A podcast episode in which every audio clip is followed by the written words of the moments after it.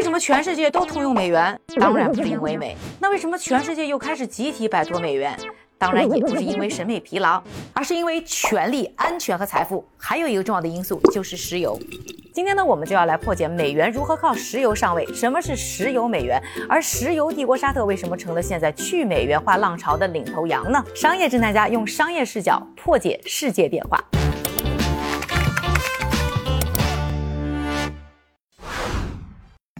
在美元之前呢，在这个世界上啊，最好用的呢那是黄金啊，各种货币呢都是对标黄金。结果到了一战啊，各国疯狂印钞，但黄金不够用啊，没法再挂钩了，就这样呢，把所谓的金本位给玩死了。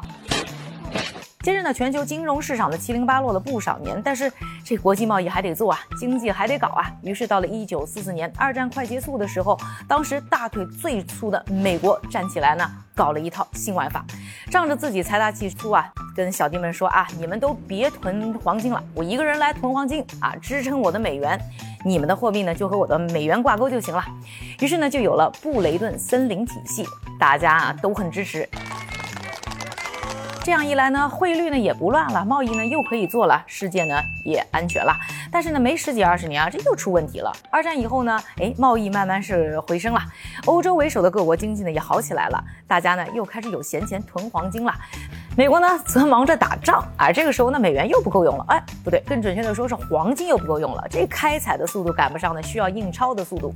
到了一九六五年啊，爱和美国唱反调的法国的总统戴高乐，哎，跳出来带节奏，指着美国说你的黄金储备不够美元去兑换了。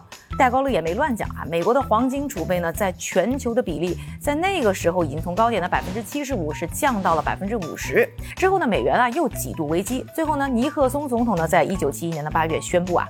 美元和黄金停止挂钩。I have directed Secretary Connolly to suspend temporarily the convertibility of the dollar into gold or other reserve assets。布雷顿森林体系呢也就到头了。这个呢还不只是美国呢当时唯一的麻烦，深陷越战的泥潭让美国元气大伤啊！布雷顿森林体系瓦解之后呢，美元又连续大幅贬值，物价飞涨。到了一九七三年，还爆发了第一次能源危机，通胀率啊更是一下子呢就被飙升到了百分之八点八。美国的财政赤字和贸易赤字啊是屡创新高。尼克松总统呢很头疼啊！一九七四年的五月呢，他就任命了一个新财长，叫威廉西蒙啊。很快呢，尼克松给了西蒙一个重要任务，去搞定沙特。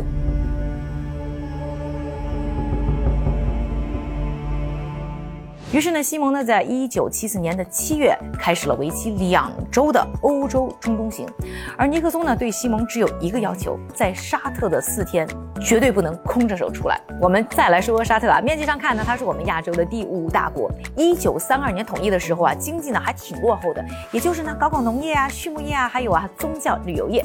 一九三三年呢，石油大亨洛克菲勒的公司呢，在沙特签了石油勘探的协议，建了个子公司，叫加利福尼亚。阿拉伯标准石油公司，这个啊就是现在能源界的顶流沙特国企，沙特阿美的前身。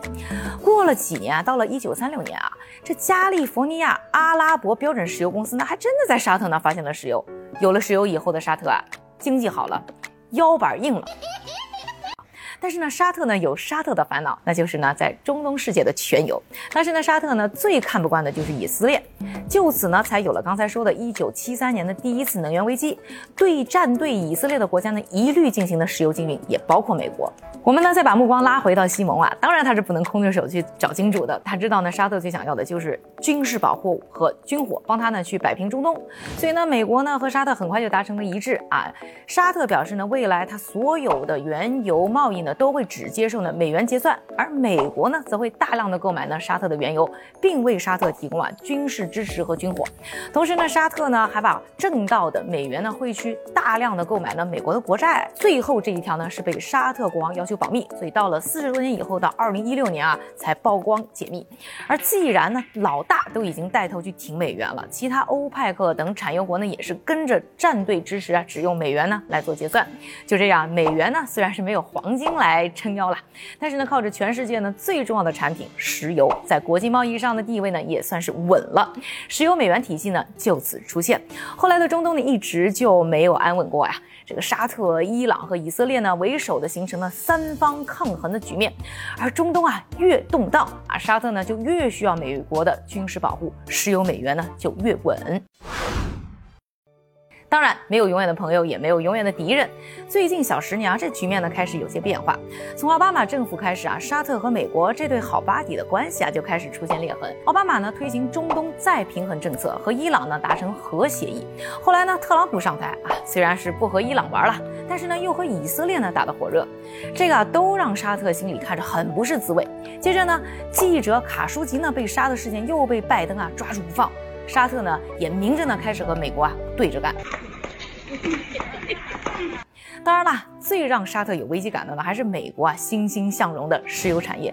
眼瞅着美国在一九年就实现了能源独立，今年呢还有可能升级为石油净出口国，不但可能会减少对于沙特原油的采购啊，还要和沙特抢生意啊。而对于沙特来说啊，要不要和美国继续做朋友，就看啊他能不能搞定呢区域安全的事儿了。今年三月呢，在中国的撮合之下，沙特呢和伊朗呢进行了一次四天的会谈，谈得不错啊，宣布将恢复外交关系，明显是要建立呢在美国势力之外的新朋友圈，同时呢对中东的紧张局势呢降降级，这敌人少了，安全上对美国的依赖呢也就没有那么大了，沙特呢也就真的翅膀有点硬了，看上去是要自己玩了。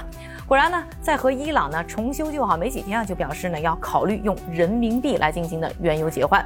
而其实呢，沙特呢很早就开始搞起啊去美元化的小动作，在二零二零年二月到二零二二年二月之间呢，对美国的债券大幅减持了百分之三十六点七一。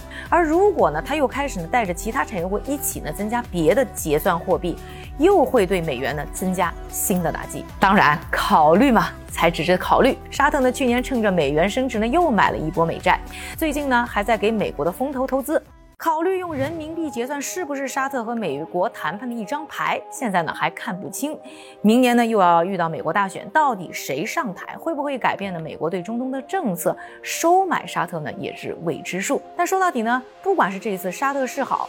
法国总统来访，巴西宣布与中国交易用人民币来结算，等等，都能看得出，谁都不想只有美国一个声音，美元一币独大。喜欢这个视频的朋友，请给我点赞、关注、转发和收藏。商业侦探家用商业的视角破解世界变化。